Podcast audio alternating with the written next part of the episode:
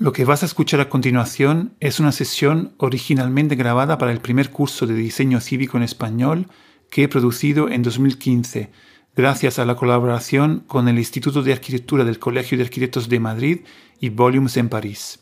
Este curso se encuentra en libre acceso en la página de la Civic Innovation School de la red internacional CivicWise. Desde julio de 2021 lo estoy publicando en mi podcast Urbano Humano como parte de la serie titulada Diseño Cívico. De esta forma podrás acceder a su contenido desde tu plataforma favorita de podcast o desde mi página web urbanohumano.org. Quiero aclarar que la escucha de este capítulo y de todos los que componen el curso no supone la otorgación de ningún certificado. Me encantaría leer tus comentarios y opiniones en mis redes sociales o página web. Buena escucha. Nueva sesión de curso sobre diseño cívico eh, hablamos de bancos del tiempo y monedas alternativas. Entonces, bueno, yo creo que todos ya conoceréis un poco el concepto del banco del tiempo, porque es esta idea de que una comunidad, un grupo de personas realmente eh, se intercambia servicios, es decir, que todo se basa realmente en horas de trabajo entonces, eh, cuando yo necesite a alguien que me ayude, por ejemplo, en, hacer mi página web, y a lo mejor tarda en hacerla, no sé, 10 horas, entonces eh, esa persona ha acumulado un crédito de 10 horas de trabajo eh, de parte de otra persona de la misma comunidad, entonces podrá pedir a otra persona que le haga cualquier tipo de trabajo y, y tiene entonces 10, 10 horas de crédito, ¿no? Entonces yo he podido, digamos, hacer esto porque antes eh, había dedicado 10 horas en ayudar a otra persona, por ejemplo, en eh, trabajo, imaginemos, sobre diseño cívico.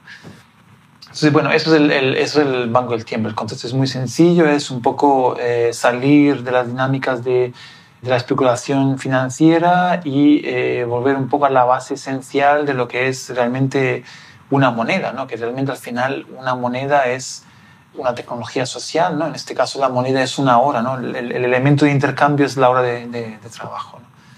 Cada vez más hay interés sobre esta idea del, banco del tiempo con eh, repercusiones muy positivas para los territorios. Es decir, la, ventaja de un banco del tiempo, así como nace también, es que eh, realmente la mayoría de las veces se trata de una comunidad que, eh, que vive en un territorio muy concreto, ¿no? Un barrio, una ciudad entonces, realmente con esta idea del banco del tiempo, lo que se hace es eh, valorizar el, conocimiento y las capacidades y la economía entonces de, ese propio territorio, ¿no?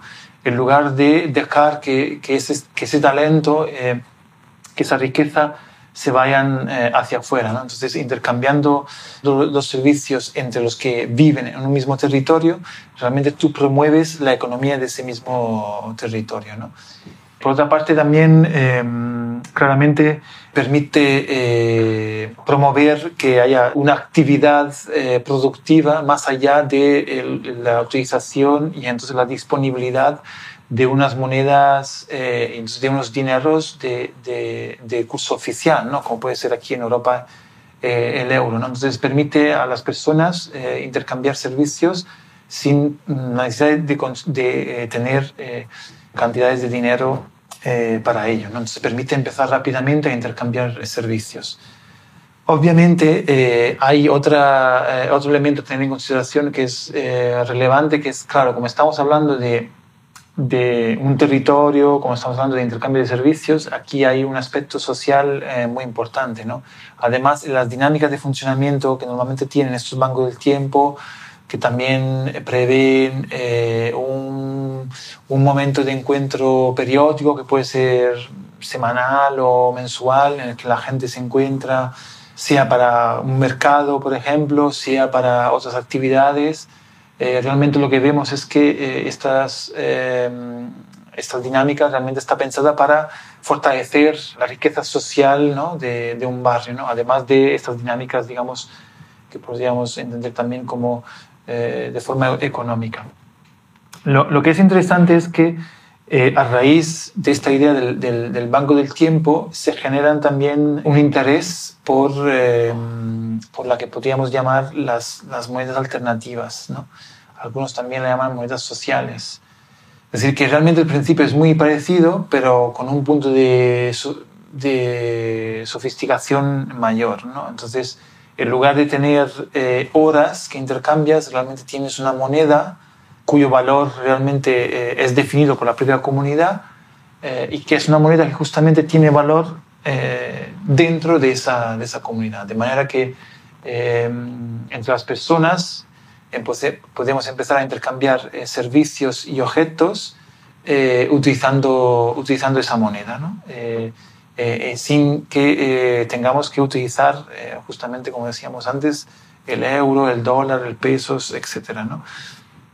Y ahí también el, interés está justamente en que estás promoviendo una economía, una economía local ¿no? y, te estás alejando de todas esas dinámicas de especulación financiera, ¿no? de, que tiene que ver con bancos y, y digamos, actividades eh, económicas que eh, en realidad eh, ocurren fuera de un territorio en el que nosotros estamos actuando y trabajando. ¿no? Entonces, con esta moneda social que acota realmente su acción en una comunidad anclada a un territorio, justamente se impide de que haya ese, ese efecto de especulación, de manera que el valor del dinero siempre se basa en, la, en el trabajo de todos.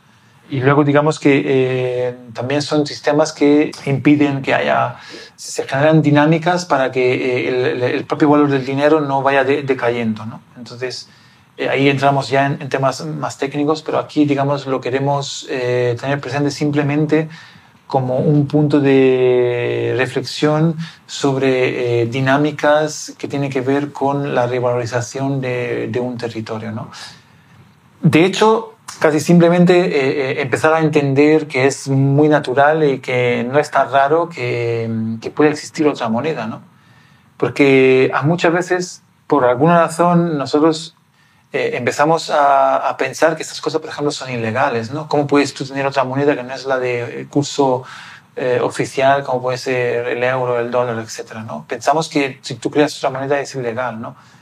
Hay como muchos espacios que también son espacios alegales, es decir, que todavía no están reglamentados, que nosotros tenemos que em-, empezar a reapropiarnos y, y a no tener, no tener miedo, ¿no? Es decir, que, que la imaginación y, y, el sentido común que estén siempre presentes, ¿no? Entonces, eh, si nosotros tenemos la capacidad de generar estas actividades para mejorar un, un territorio, pues que se pongan en marcha. ¿no? Entonces, Aquí ya queremos eh, subrayar que estas son cosas que existen, que son eh, muy normales, que están teniendo mucho éxito en muchos, en muchos eh, territorios. Y, y, entonces cuando nosotros eh, intervenimos en cualquier en territorio, pues ¿por qué no tener en mente todo esto? Entonces, además, como muchas veces hacemos en este curso, existe la oportunidad que nos brindan las nuevas tecnologías, es decir, que que hasta ahora realmente este tipo de dinámicas tenía que ver a lo mejor con eh, el banco del tiempo, con unas fichas que teníamos que rellenar, con las horas que luego tenían que estar sincronizadas, etc. Las monedas eh, alternativas justamente tenía que ver con la creación de unas monedas que, que, por lo menos tuvieran un mínimo de complicación también para evitar, aunque no hay mucho interés, pero un mínimo de falsificación, ¿no? evitar eso. Eh, ahora, digamos, con lo digital tenemos una capacidad de, de, generar monedas eh, o sistemas parecidos a monedas que es eh, incluso mucho más, mucho más ágil. ¿no? Y allí entran en juego incluso otras reflexiones y me imagino que habéis oído hablar, por ejemplo, de Bitcoin o habéis oído hablar del concepto de blockchain. Bitcoin, digamos que es usa el, concepto de blockchain para generar una moneda eh, que realmente eh, se produce gracias a una... Em, realmente son ordenadores que procesando unos algoritmos realmente están generando eh, monedas, ¿no? Y esas monedas tienen un protocolo que, como decía, tiene que ver con el concepto de blockchain, que luego os comentaré más en concreto. Entonces tiene un protocolo, una manera de funcionar que hace que cada vez que haya como una transacción económica, la moneda que es digital conserva, mantiene todos los datos. ¿no? Entonces realmente va acumulando todas las transacciones que esa moneda ha vivido. ¿no? Entonces esa es un poco la, la, curiosidad. Realmente es como si fuera casi un agente con vida propia, ¿no? que va acumulando su propia historia. Entonces nosotros podemos ver esa moneda en manos de, quien, de quien ha estado. ¿no? Entonces se conserva eh, toda esa información. Entonces, esto es el, Bitcoin. ¿no? En, a nosotros nos interesa simplemente para que conozcamos eh, la dinámica, ahora os comento por qué, eh, porque luego detrás hay una serie de cosas que sería interesante analizar. Eh, aquí no estamos hablando de, que tengamos que generar bitcoins, sino que, es interesante analizar cuál es la dinámica que está detrás de, de, esa, de ese tipo de moneda digital, que además no tiene nada que ver con lo que comentaba antes, porque es una moneda que no tiene una, eh, una relación directa con un territorio y ni siquiera con, con, un banco. ¿no? Realmente el valor de esa moneda está garantizado por su propio eh, protocolo de, de, creación. ¿no? Como existe un sistema que hace que se genere esa moneda que, que, no se puede cambiar en absoluto, entonces ahí está la garantía del valor eh, de esa moneda. Quizá a nosotros lo que nos, puede parecer más interesante es entender el, concepto de blockchain, que básicamente es eh, la posibilidad de generar procesos digitales que, igual que el Bitcoin, mantienen su propio historial y que pueden de alguna manera también, en algunos casos, tomar casi sus, propias eh, decisiones para hacer, porque si no esto puede parecer un poco bizarro, un poco raro. De lo que estamos hablando es que, por ejemplo, nosotros podríamos montar, inventar una moneda utilizando la tecnología de blockchain que solo se puede utilizar para eh, un determinado sector. Por ejemplo, nosotros podríamos inventar una moneda que solo se puede utilizar para fines educativos. O eh, una moneda que solo se puede eh, gastar por geo... esto me lo estoy imaginando yo eh, por geolocalización, una moneda que solo puede circular en un territorio geográfico. ¿no? Eh, una moneda que eh, solo se puede utilizar, por ejemplo, para personas que tienen de una, una edad a otra edad. ¿no? En fin, de, de, lo que estamos hablando aquí es de la posibilidad que realmente podemos empezar a pensar a dinámicas que asignan recursos y procesos que necesariamente tienen que estar asignados a algo y nadie puede eh, cambiarlo. ¿no? Y eso, digamos que puede simplificar muchísimos procesos, mejora muchísimo la transparencia, puede evitar, por ejemplo, problemas de, de, corrupción, porque digamos que estamos asignando recursos que necesariamente se tienen que gastar en algo. Y creo que también eh, nos puede un poco abrir, abrir la, la fantasía a que podamos imaginar eh, otras cosas. ¿no? Realmente ya hay gente que está imaginando cómo utilizar esto para generar nuevos tipos de, de contratos eh, inteligentes. Eh, de manera que pueda ser eh, cada vez más fácil entre las personas tener un elemento que mantiene la información de algo que, por ejemplo, estemos haciendo en, en conjunto, entonces podamos colaborar sin la necesidad de tener que definir cada vez un contrato, ¿no? De alguna manera nos acercamos a la capacidad de eh, generar tecnologías sociales que eh, nos ayudan a eh, colaborar. aquí volvemos un poco a lo que comentamos al principio. ¿no? Entonces, hablamos de banco del tiempo, de monedas alternativas y ahora se está hablando también un poco de esta idea del, blockchain. ¿no?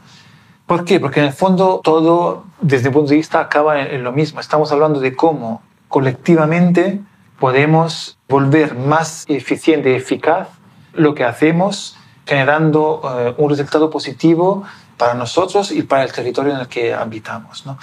En el fondo estamos hablando de eh, lo que antes llamaban tecnología social y que creo que ahora cada vez más llamaremos tecnologías cívicas. Es decir, estamos hablando de cómo nosotros podemos eh, hipotizar y usar tecnologías con un enfoque cívico que eh, nos mejoran, nos ayudan a eh, colaborar, a trabajar juntos para eh, conseguir ciertos resultados. La moneda es algo en el que, digamos que funciona porque todos confiamos en su valor, ¿no? Entonces, el Banco del Tiempo lo que hace es que funciona en el momento en que todos confían en el mecanismo que asigna y registra las horas de trabajo de, de cada uno, ¿no?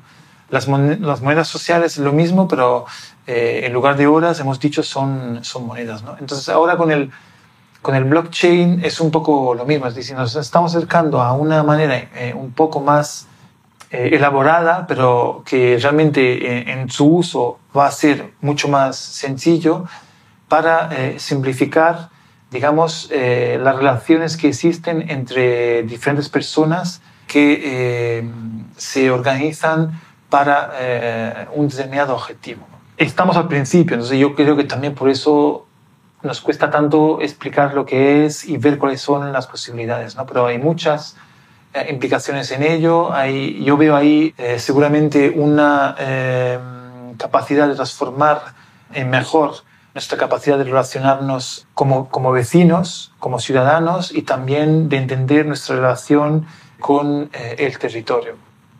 Seguramente habréis oído hablar de Internet de las Cosas, de sensores, todo este tipo de cosas que a algunos le pueden parecer muy deshumanos, deshumanizar la ciudad. Pero ahora aquí lo que estamos hablando es cómo establecer una tecnología que tiene que ser simple de usar, pero que nos dé a todos la seguridad de que podamos eh, de alguna manera confiar en algo, igual que nosotros confiamos en la moneda. Por eso, digamos, estoy asociando las dos cosas, ¿no? aunque algunos lo podrían haber eh, desasociado. Nosotros confiamos en ese mecanismo que es de base el blockchain, que es una especie de contrato inteligente que se puede aplicar a muchas cosas para que realmente la confianza y la capacidad de colaboración entre muchas personas sea mucho más rápido, mucho más eficiente, mucho más eficaz. Eso, y sabéis que yo insisto mucho en eso, no quita que estemos hablando todo el rato de, de, de, temas que tienen que ver con el cuidado de las personas, con la humanidad de las cosas, etc. ¿no? Yo quiero insistir mucho en que estas cosas nos parecen un poco extrañas y poco humanas porque no las conocemos.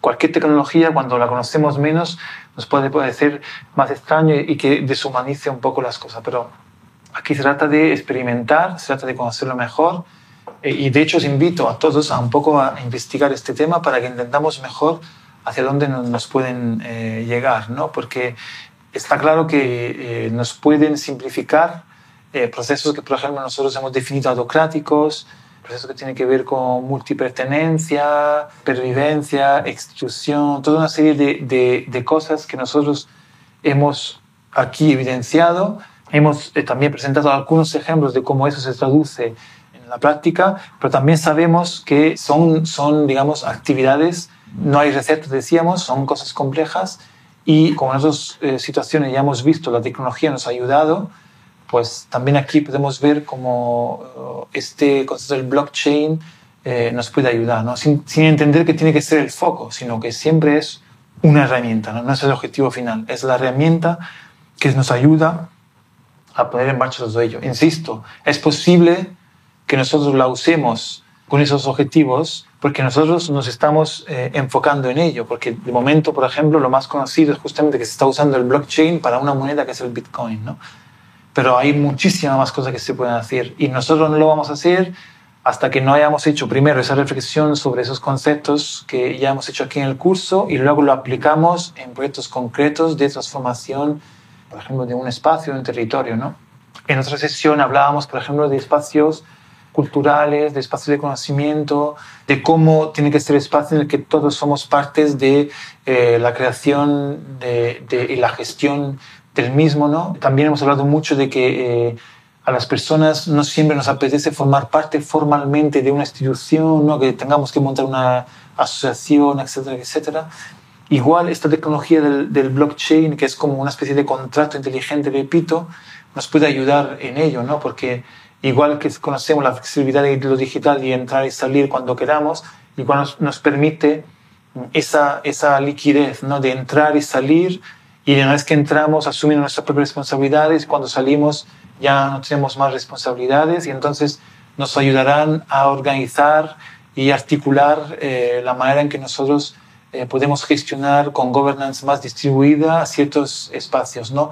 Siempre dando garantía, por ejemplo, al, al, dueño de ese espacio que a lo mejor estamos alquilando, que no le parece, que, que siempre quiere tener a lo mejor algún término legal que le dé garantías de que alguien siempre le estará pagando la, la alquiler o que eh, puede ser a lo mejor un elemento que, que simplifica la manera en que los ciudadanos nos eh, relacionemos con la administración pública dando garantías pero sin por, ello, sin por ello tener que pasar por la creación de una asociación de vecinos por lo que sí, es algo que hemos hablado mucho, todo lo autocrático, todo el tema de la inteligencia colectiva, hemos hablado mucho de ello. ¿no? Entonces quizá esto puede ser una herramienta que nos permite ¿no?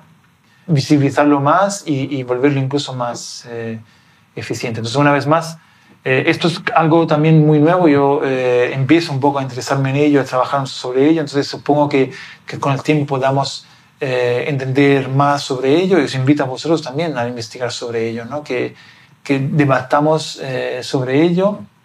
Y bueno, sin más, entonces eh, os dejo para la próxima.